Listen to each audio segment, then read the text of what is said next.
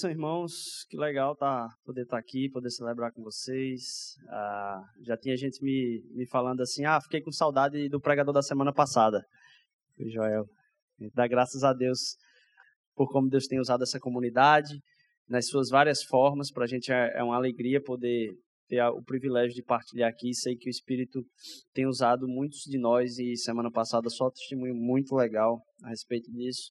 Queria estar aqui, mas queria estar aqui como vocês também, escutando aquilo que Deus trouxe através da vida do Joel. É muito bom uh, ouvir. E aí, para quem não tem, não, não, não tem essa notícia ainda, uh, e a gente tem todas as, as gravações das, das mensagens aqui. Então, raramente, por algum problema técnico, é que uh, a gente perde uh, o, aquilo que é falado aqui. A gente tenta realmente guardar para que você possa tanto compartilhar com outras pessoas, como lembrar também. Algumas pessoas deram testemunho que uh, durante o ano, no final do ano aí, tentaram reviver um pouco daquilo que foi o ano em pregações e como isso foi bênção na vida dessas pessoas. Então, para você que não sabe ainda, a gente tem essas gravações. Uh, se você tem qualquer tipo de aplicativo uh, de, de, de áudio aí no seu, no seu celular, seja Android, seja uh, iPhone, uh, aplicativos de podcast, aplicativos de, de, de, episódios de áudio, em todos eles a gente está ah, tentando colocar. Se você tem algum desses aplicativos e você não tem o acesso a essas gravações e quer ter, por favor, venha falar conosco, porque a intenção nossa, a gente tenta colocar em todos os aplicativos possíveis, mas algum a gente deixa passa despercebido por, por ser muito peculiar, alguém que utiliza. Então, se você não, você usa um aplicativo constantemente para ter episódios de áudio e você não tem achado ah, as pregações aqui da Mosaico, vem falar conosco, é interesse nosso, coloca lá também, é muito bom a gente poder ouvir de vocês. E para mim é uma alegria voltar a estar aqui de novo também. Ah, semana passada a gente estava num, numa conferência no interior de, do Ceará e num acampamento também em Fortaleza em Fortaleza, justamente naquela semana bem tranquila lá em Fortaleza, no Ceará, que todo mundo ouviu falar aí, a gente estava lá ah, no meio daquilo tudo, mas graças a Deus, ah, Deus tem, tem guardado de alguma forma, tanto, tanto guardou a gente no tempo lá, como também tem guardado as pessoas, né? mesmo com esse terror todo, ah, não tem havido tanto, tantos incidentes com as pessoas do, do Ceará. Tem sido realmente mais uma disputa política e a gente continua em oração pelo povo lá que está sofrendo com medo bastante. E minha intenção hoje aqui, ao trazer a palavra para vocês, é compartilhar um pouco a respeito, e eu fui surpreso por isso, porque a gente não tinha combinado, um pouco da sequência daquilo que a Alice trouxe aqui. Ah, para quem não me conhece, de novo, primeira vez que estão vendo aí, meu nome é Rodrigo e a gente tem tido essa caminhada aqui ah, todo domingo, mas como a Ares falou também, durante a semana, nos pequenos grupos. A gente se reúne nas casas e isso é parte central daquilo que a gente acredita ser a vivência de igreja. É, mais uma coisa, antes de eu começar aqui nossa conversa, é de novo falar sobre o aniversário. Uh, a gente tem tentado uh, pensar a respeito de outras pessoas que começaram estratégias semelhantes dentro da cidade, cada um com sua perspectiva completamente diferente daquilo que a gente vivencia aqui, mas são pessoas que têm batalhado com a, a, vamos dizer assim, o desafio de pregar o evangelho na cidade, começando algo do zero e alcançando pessoas de perfis diferentes, em bairros diferentes, com estratégias diferentes, e tem caminhado junto, tem, apesar de, de, de, de, de batalhas como as nossas, tem sonhado com o alcance do mesmo evangelho ao coração das pessoas. E eu acho que vai ser muito inspirador. Então, no sábado, a gente começando aí às sete horas da noite, eu assim, incentivo demais que você convide pessoas a estarem conosco no sábado à noite, juntamente também. A gente vai ter duas plenárias no sábado à noite e no domingo também essa festa aqui ah, que vai acontecer no da celebração dos três anos. Acho que vai ser muito inspirador para a gente. Você possa estar tá aguardando esse tempo aí para estar tá conosco, convidando outras pessoas. Isso aí é realmente uma festa, uma celebração. Então, realmente pode convidar tanto pessoas crentes como não crentes. Fique muito à vontade é, mas te incentivo a fazer isso. Minha intenção aqui hoje é falar a respeito de. É, Joel falou semana passada sobre como Deus quer falar ao nosso coração que nós somos filhos. E que na história da Bíblia, em vários momentos, o que aconteceu com aqueles personagens apontava para algo que ia ser dito lá na frente, que nós somos filhos. E aí eu estava pensando assim a, a respeito de um texto que Paulo vem falar a respeito de filiação que está lá em Gálatas. Gálatas no capítulo 4. Você possa abrir aí em Gálatas no capítulo 4, já no finalzinho. Deixa eu ver se eu separei já aqui. A partir do versículo 21. A gente vai do 21 ao 31, então, aqui. Gálatas, capítulo 4.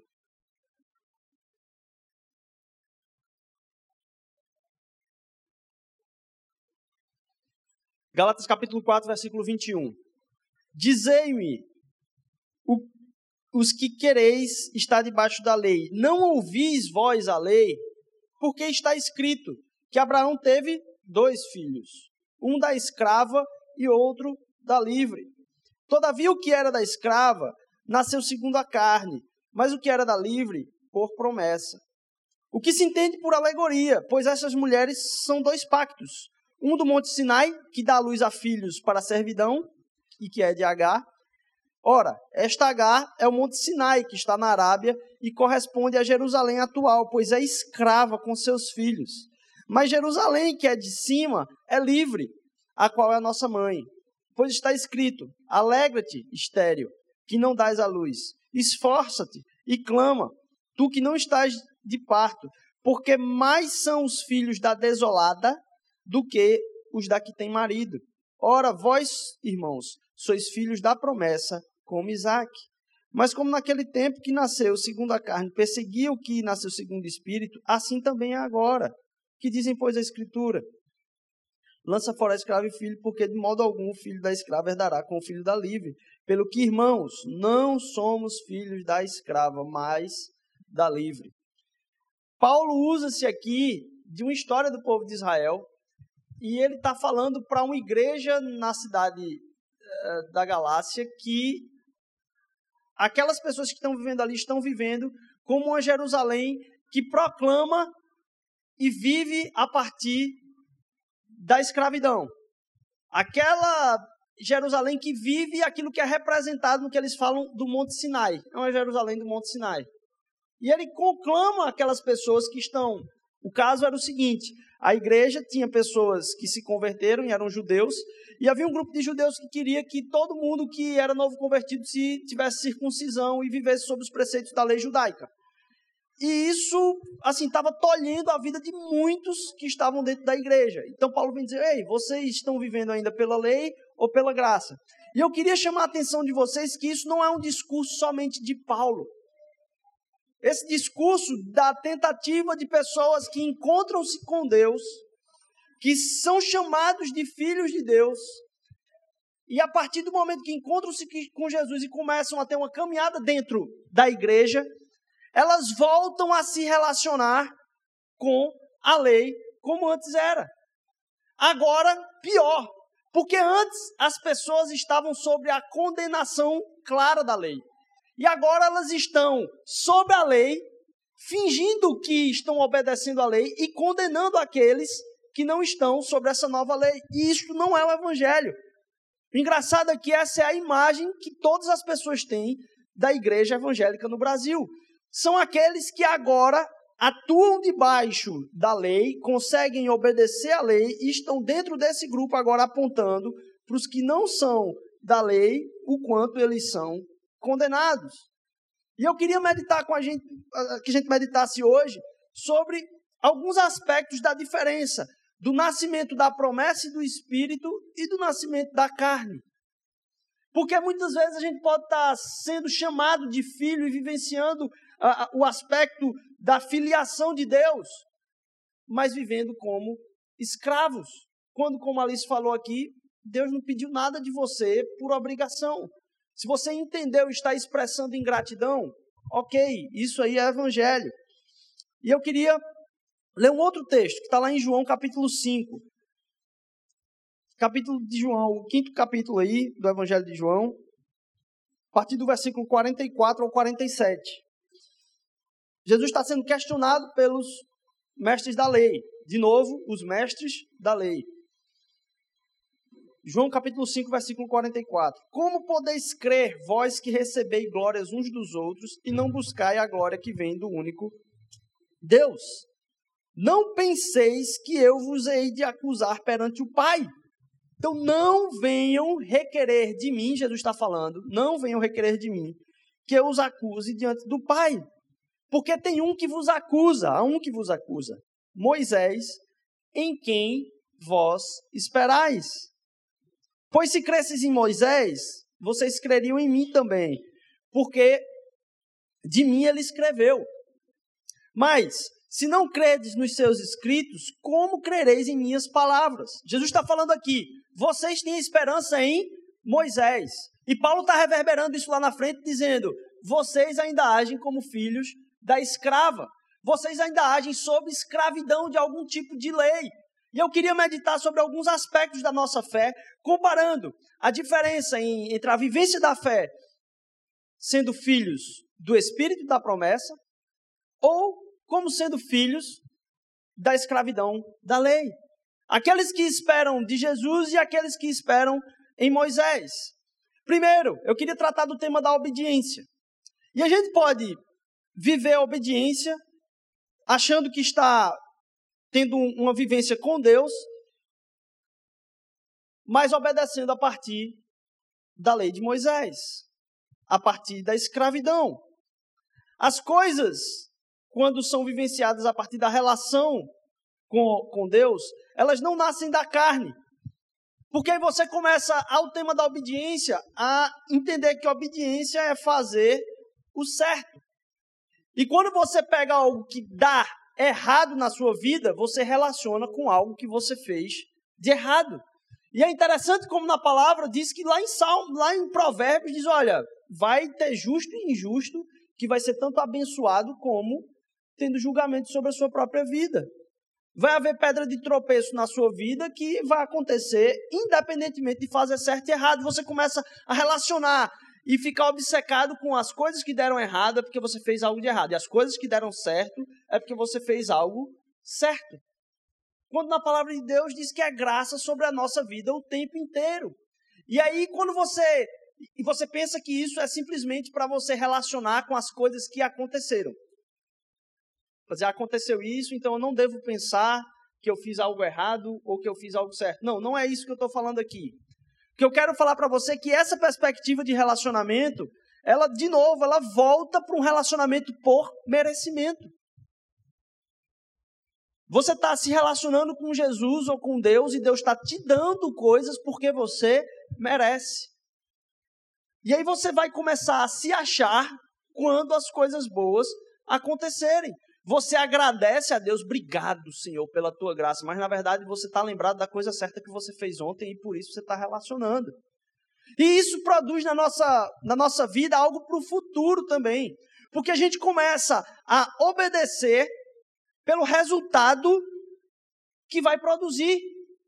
Então, a gente desconecta a nossa espiritualidade de uma relação com Deus. Porque a gente começa a obedecer a algo, a alguém, a alguma coisa divina, mas não pelo, por ele mesmo, mas pelas coisas que ele vai colocar na nossa vida. A gente obedece na carne e na escravidão para dar certo. A gente obedece na carne e na escravidão para ter um certo retorno. A gente obedece na carne e na escravidão pelo medo. Porque se não obedecermos, vamos ter julgamento em cima da nossa vida. Quando a gente obedece pelo Espírito, quando a gente entende que nossa relação em obediência, o tema da obediência para a nossa fé é no Espírito, a gente obedece para a transformação do mundo em reino. A gente obedece porque a gente quer ver os frutos do Espírito sendo traduzidos nesse mundo através da nossa vida. Porque o que Deus quer fazer com a nossa vida é, no relacionamento com Ele, traduzir a nossa vida em virtude. Para que as pessoas, ao se relacionarem conosco, enxerguem virtude. E quando elas vierem falar conosco, a gente pode dizer que essa virtude não vem de nós. Porque virtude é algo que não é material. Virtude é algo que é imaterial. Mas o que Deus está falando aqui, através da obediência à sua vontade, as virtudes podem se encarnar na nossa vida e as pessoas podem enxergar virtude na nossa vida. A gente vai acrescentar conhecimento em cima disso. Mas então, primeiro, obediência. Obediência pela carne, ela busca o resultado. E aí, é, é claro como Deus fala aqui: vocês querem ganhar aquilo que os homens dão para vocês de glória, obedecendo e esperando em Moisés.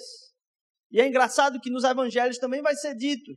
Eu disse: olha, aquele que doou no meio da praça ele já teve a glória, porque ele já foi olhado ali pelos homens, e era aquilo que ele queria. Aquele que fez a doação, ou prestou a oração a Deus no seu secreto, o pai vai recompensar, porque ele está buscando um relacionamento direto com Deus. A obediência pela carne e a obediência da escravidão, ela é fruto do medo e a busca por resultado. A obediência pelo Espírito, ela vem por um propósito, porque você enxerga transformação através da virtude que você vai encarnar obedecendo à vontade de Deus. É o medo atuando na nossa obediência ou o propósito de transformação do reino atuando na nossa obediência? Deus está nos conclamando a viver uma vida de liberdade e não de escravidão, onde não há medo, mas alegria por viver propósito tradução de virtude, materialização de virtude. E aí, desse jeito, as pessoas podem enxergar na nossa vida uma vida de amor, uma vida de paz, uma vida de verdade, uma vida de fé, uma vida de esperança. Tudo isso imaterial, traduzido por viver em obediência a Deus. A obediência da livre e a obediência da escrava, então. Versos o medo e o propósito. Se a gente for pensar em um outro tema da fé, eu queria continuar aqui, que é o tema do próprio arrependimento. Porque o, o, há o clamor dentro do aspecto da nossa relação com Deus, do arrependimento. E talvez isso seja uma das maiores dúvidas dos mundos, do, do, do mundo atual, que é a doutrina do pecado. Eu não vou entrar muito aqui nos termos teológicos da doutrina do pecado, mas essa, eu tenho achado essa uma das mais difíceis de serem aceitas. As pessoas tratam que a doutrina do pecado é para colocar medo no homem para que ele seja controlado pela igreja. E muitas vezes isso é verdade. Quando agimos como filhos da escrava. Quando temos Deus como sendo aquele que quer regular e controlar a nossa vida. E como a Alice falou aqui de novo, Deus não precisa da nossa ação, Deus não precisa do nosso serviço. As pessoas tendem a achar então que essa questão de você colocar a doutrina no pecado na vida das pessoas é simplesmente uma estratégia de regulação da vida das pessoas, isso tende a fazer mal na vida das pessoas. E isso ah, tem produzido na nossa sociedade uma, uma meta de se atingir, que a gente já tem conversado sobre ela aqui, que é de entender a minha identidade a partir daquilo que é quem eu sou internamente. Quais são as minhas aspirações, desejos, anseios e paixões? Isso é quem eu sou. Isso é parte de uma negação dessa doutrina do pecado, porque isso pressupõe que esses desejos, anseios, aspirações e paixões, eles são originais e verdadeiros. E é nesse mundo que a gente vive hoje. As pessoas dizem o tempo todo: seja quem você quiser ser, busque suas paixões, vivam os seus sonhos. Isso é Eu não estou dizendo aqui que você não deve ter sonho, muito pelo contrário. Eu só acho que, ao entender a sua identidade, se você considera que ela é fruto simplesmente daquilo que está ocorrendo internamente, e perceba que isso não era a verdade há pouco tempo atrás, porque as pessoas tinham bases familiares para dizer quem eram, as pessoas tinham bases da própria cultura para encontrar o seu lugar dentro da cultura. E as pessoas tinham bases a respeito, sei lá, da profissão familiar como um todo. E a, a pessoa encontrava o seu papel na sociedade também a partir de cumprimentos, inclusive de ser alguém virtuoso. Ser alguém virtuoso era algo positivo. Hoje não. Hoje a virtude é ser alguém apaixonado. E alguém que se leva pelas suas próprias paixões, seus próprios desejos e encantos. Isso é tão incoerente. Eu estava vendo um pastor americano falar sobre isso. É, isso é tão incoerente porque a gente pode pensar a respeito de ser verdadeiro consigo mesmo e buscar identidade em si mesmo. Isso é uma das coisas mais incoerentes que pode acontecer na nossa vida, porque nós somos completamente incoerentes. E aí eu quero falar aqui com vocês rapidamente um exemplo disso. Que é, por exemplo, aqui, você quando tinha seus 14 anos aí, quando você tinha uns 20 anos, na verdade, vamos pegar isso, você estava perto dos 20 anos, você olhava para trás e via o você de 14 anos, e você pensava nas coisas que você pensava como dilemas da vida, como anseios, paixões, você olhar para trás e dizia assim: nossa, que idiota. Né? Como eu era idiota. Era isso que eu pensava. E aí você pega, beleza, não, vamos pensar um pouco mais para frente. Você com 20 anos, não, 25 anos, você olhava para você de 20 anos, acabando de sair da faculdade, nunca tinha trabalhado nem nada, dilemas da sua vida. Você olhar para trás e dizia: Meu Deus, que idiota. Como que eu pensava que isso era a coisa mais importante do mundo? Talvez até mesmo um rapaz de 15 anos olhasse para trás para o de 11 e dissesse: Que moleque idiota. E aí você chega nos seus 32, 34 anos, olha para o 25 e aí diz: Meu Deus, o que, é que eu pensava da vida? Que idiota. E aí você chega perto dos seus 50 anos, e aí você está nos seus 50 anos olhando para aquele que está lá atrás, com seus 30 anos, e dizer: Ih, inocente, sabe de nada, que idiota. Se a gente for progredindo nisso aí, conclusão imediata. Neste atual momento, somos todos idiotas. Você sempre vai parecer idiota para o seu futuro você. Como é que todo mundo quer clamar que a verdade é a respeito daquilo que você está sentindo nesse momento? Cristo vai falar: Eu sou o caminho, a verdade e a vida. É um termo muito forte para ser buscado. Enquanto você estiver vivendo no mar e nas marolas aí dos seus sentimentos e das suas crescentes idiotices, porque isso vai acontecendo na nossa vida toda, muito vai se enganando muito se vai enganando a respeito de quem nós somos. Por isso que a doutrina do pecado e a necessidade de arrependimento é verdadeira, porque nós somos incoerentes. E precisamos de algo externo à nossa própria paixão para entender o caminho a ser tomado de verdade. Mas o clamor na sua vida por arrependimento, ele pode ser filho da escrava ou ele pode ser filho da livre também. Porque como Jesus falou aqui no João capítulo 5, ele disse, ó, vocês estão pedindo para mim um certo tipo de coisa que eu não vou fazer diante do Pai, que é a acusação. No arrependimento, no movimento de arrepender-se nessa caminhada, há dois tipos de noções e perspectivas, de novo, da escrava e da livre. Porque diante de uma religião de escravidão, o arrependimento ele é acusação. Ele é olha o quanto você não presta. Ele é olha o quanto você não vai conseguir fazer nada. Olha quem você é, por que, que você tenta ainda se relacionar com Deus. Não tem jeito para você. Sobre a sua vida, só morte. E é engraçado porque esse tipo de frase Jesus Cristo associa a Satanás como acusador e ele associa a lei que ele diz é Moisés que chega para vocês para falar isso aí. Vocês querem procurar isso aí, vão procurar em Moisés. É o que Jesus está falando. Há um tipo de clamor na sua vida por arrependimento, que pode ser filho da escrava. E vem falar você em termos de acusação.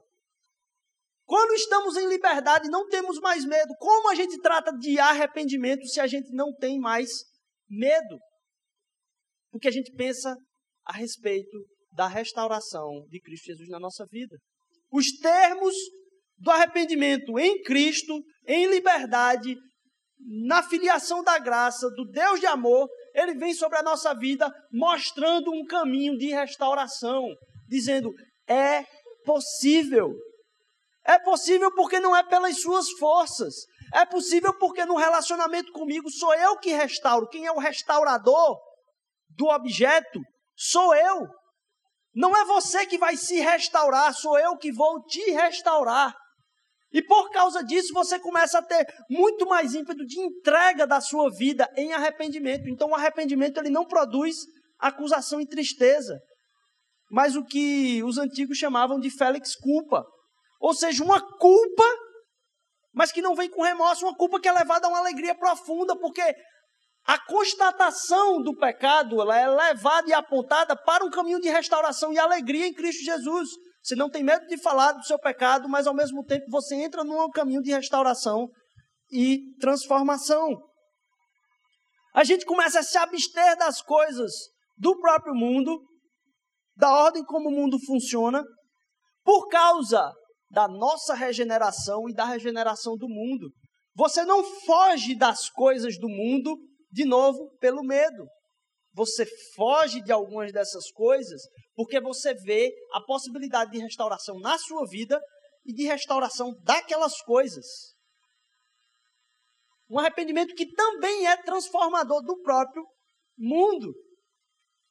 A gente faz isso pensando em esperança. 1 Pedro capítulo 1, versículo de 3 a 5, a gente estava falando nele há pouco tempo atrás, no livro de primeira, a primeira carta de Pedro, dizendo que no Espírito fomos gerados para a esperança. Então, quando a gente pensa nessa restauração, a gente está falando de esperança. E precisamos de Jesus para a nossa nova identidade. Porque a gente enxerga que isso não está em nós, mas vem de fora. A convicção disso produz humildade. E a gente tem que entender que não existe humildade sem arrependimento. E há uma confusão muito grande sobre o tema da humildade. Porque muitas vezes a gente acha que humildade é não ter louvor a respeito de si mesmo. Em parte isso é verdade, mas isso leva a gente a um outro pensamento, de que a humildade, ela é alguém que não tem protagonismo.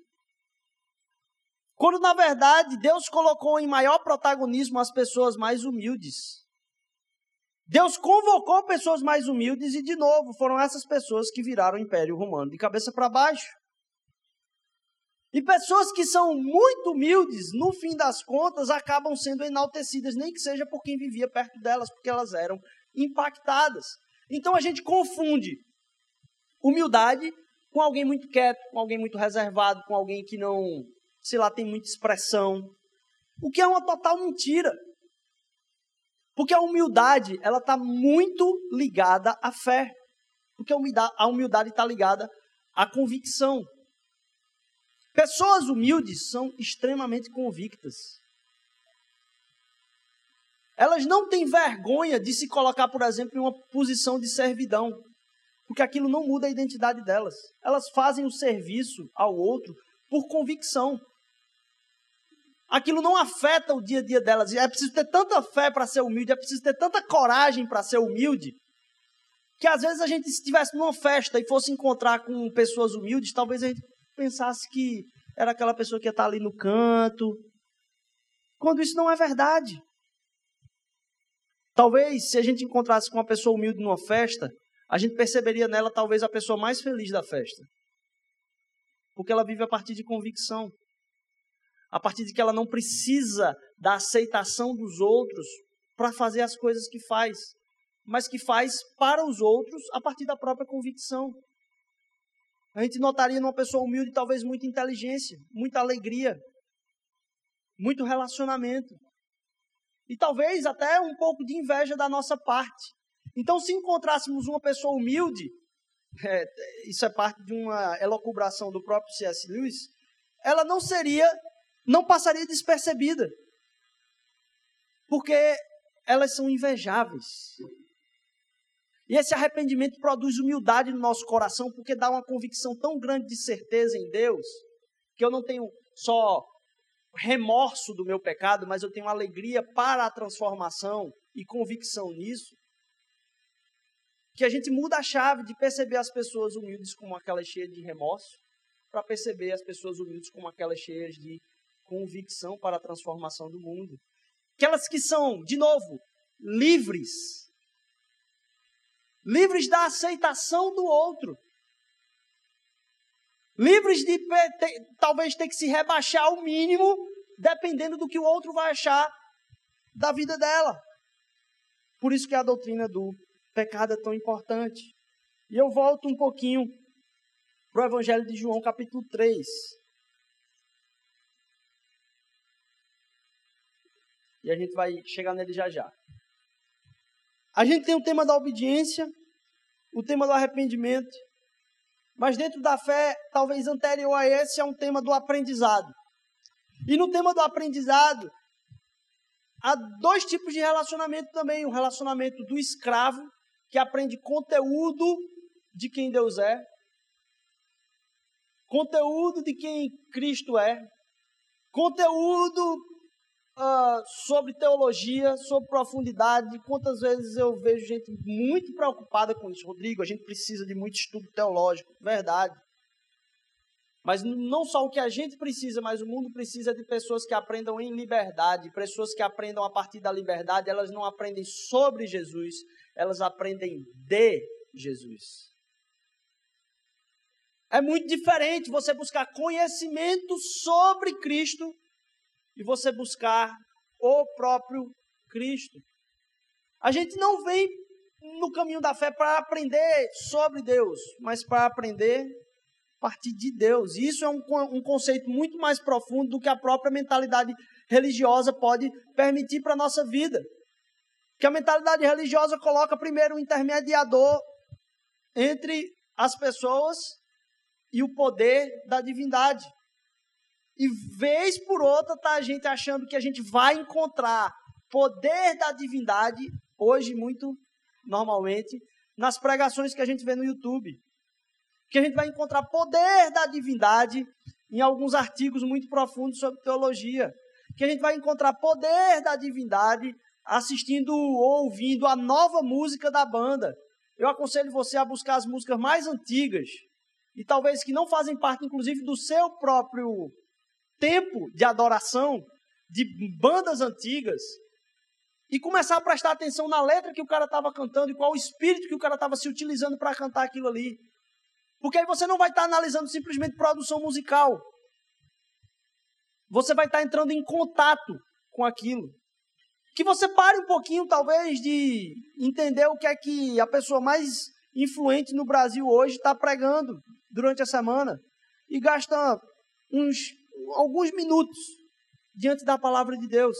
E você vai ver que o conteúdo é muito mais transformador. A gente convida a partir disso.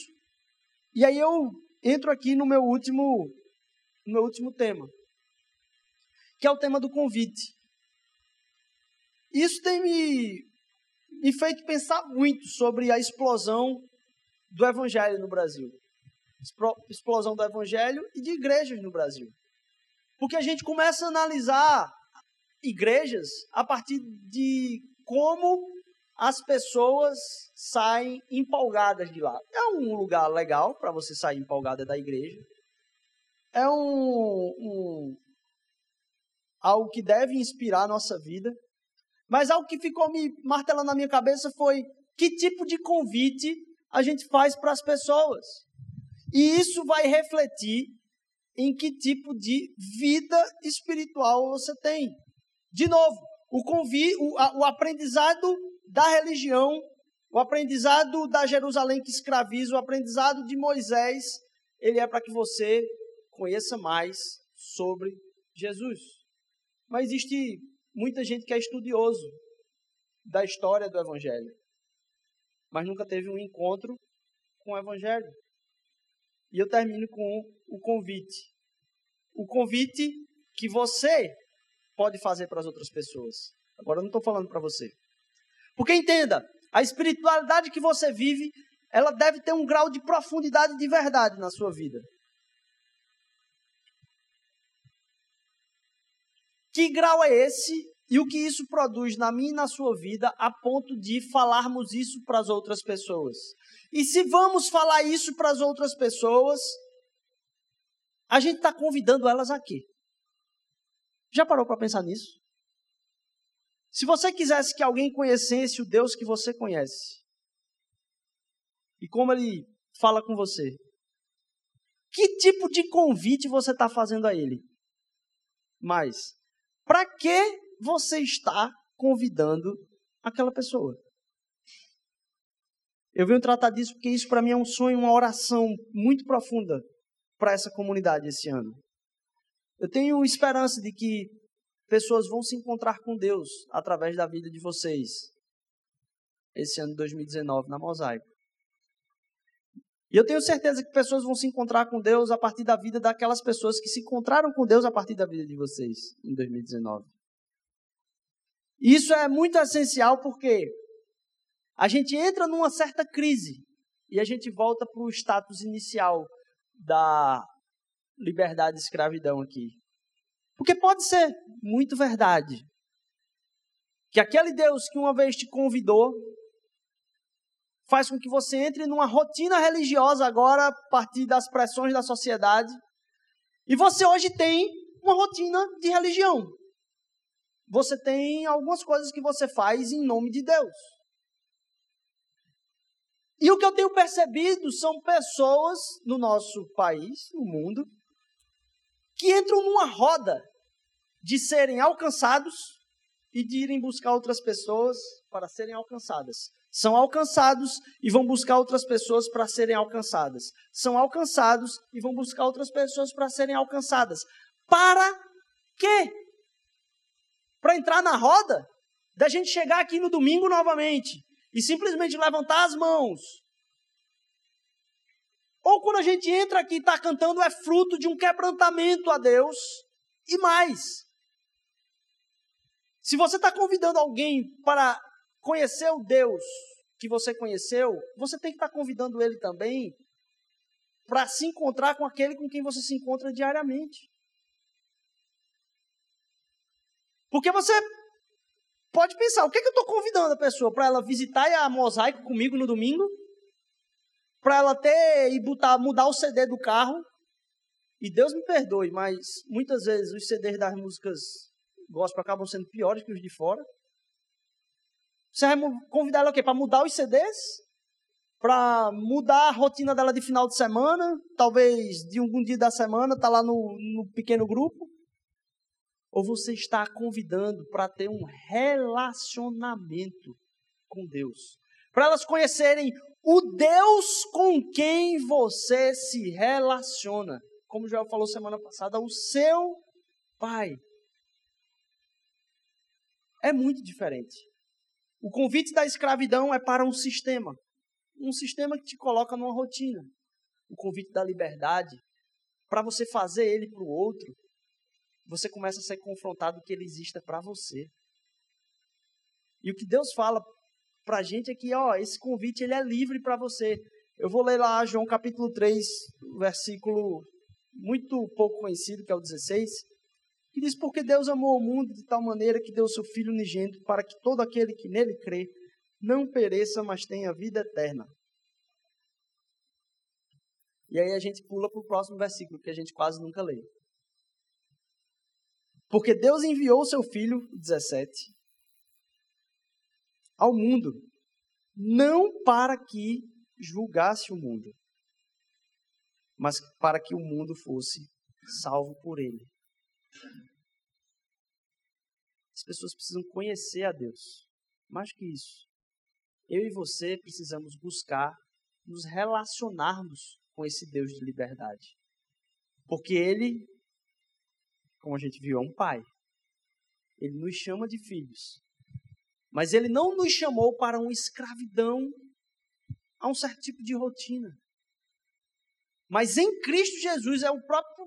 Ele está dizendo assim: ó, eu vim não para a acusação, mas para a libertação. Eu vim para livrar as pessoas de um tipo de relacionamento com Deus que vem a partir do medo, de uma obediência que seja produzida a partir do medo que a nossa fé produza na nossa vida: obediência, arrependimento, aprendizado. Aprendizado de Jesus. Um arrependimento pela glorificação de Deus na nossa restauração. E uma obediência que vai transformar e ver o mundo se tornando reino através da nossa vida, onde virtudes vão ser traduzidas. Porque as pessoas vão se encontrar com pessoas que se encontram com Deus e se tornam cada vez mais parecidas com Ele. E que a partir disso a gente comece a convidar as pessoas, não para conhecer a minha rotina, mas para conhecer uma pessoa que tem muita influência na minha vida. E que o que eu busco no meu dia a dia não são, de novo, rotinas religiosas. Porque Cristo sofreu tudo aquilo que precisávamos fazer para que agora pudéssemos viver simplesmente através daquilo que a alegria de uma obediência total seria produzida. A gente pode encontrar nele isso. E agora a gente vive pelo convite pessoas a se encontrar com essa alegria, a ter um relacionamento pessoal com Deus através do nosso relacionamento com Deus. Eu venho falar isso aqui para que o meio do seu ano ele seja um ano de convite às pessoas a enxergarem o meu relacionamento com Deus. Cara, vem ver meu relacionamento com Deus, isso faz diferença na minha vida. Vem ver meu relacionamento com Deus, isso faz diferença na minha vida. Vem ver meu relacionamento com Deus, isso faz diferença na minha vida. E aí você começa a convidar pessoas a terem um encontro e não a mudarem simplesmente de rotina. Isso é profundo e é poderoso para alterar o seu dia a dia, porque você vai viver não a partir daquilo que você planejou na sua rotina religiosa, mas a partir daquilo que Cristo derramou em alegria na minha e na sua vida. Que esse ano de 2019 seja um ano onde o Evangelho venha falar aos filhos da liberdade e não aos filhos da escravidão. Amém? Senhor Deus, venho te louvar, Senhor Jesus, porque Tu és aquele que nos libertaste, Senhor Deus. Nós fomos salvos para a liberdade, Senhor Deus, nós fomos salvos para a esperança, fomos gerados para a esperança, é isso que teu, Tua palavra diz. Nós fomos salvos, Senhor Deus, por causa de alguma coisa, Senhor Deus. Nós não fomos simplesmente salvos. Fomos chamados porque tu queria, querias ter um encontro conosco todos os dias, Pai. Fomos chamados para um relacionamento, Senhor Jesus. Nos faz entender a profundidade de um arrependimento constante, Senhor Deus, da restauração que isso produz na nossa vida. E nos inspira, Senhor Deus, a convidar pessoas a se encontrar com quem a gente se encontra, Pai. E a gente só se encontra por causa que teu filho, Senhor Deus, veio não para acusação, mas para libertação, Pai. Obrigado que isso é derramado de amor, isso renova nosso coração na busca, produz em nós, Senhor Deus, um senso, Pai, de entender a perdição desse mundo, de entender a perdição de pessoas que, por não encontrarem-se contigo, Senhor Deus, têm destruído relacionamentos, têm jogado fora, Senhor Deus, perseverança, tem jogado fora, Senhor Deus, o amor, tem jogado fora, Senhor Deus, a resposta branda, Pai, a resposta suave, tem trocado a resposta dura, Senhor Deus, e os gritos em casa, com a família, com os filhos, com o namorado, namorada, com o esposo, com a esposa. Que as pessoas se encontrem, Pai, contigo, em nós, que as pessoas possam ver a tua vida na nossa vida, Pai, porque estamos próximos a ti. E só estamos próximos porque tu se aproximaste de nós, Senhor Deus. Que graça, que graça. Que a nossa semana seja de louvor, adoração, de obediência, arrependimento, aprendizado, Senhor Deus, e convite. Convite no teu filho Jesus, porque convidamos não para a escravidão, Pai, mas convidamos para a liberdade. Em nome de Jesus, amém.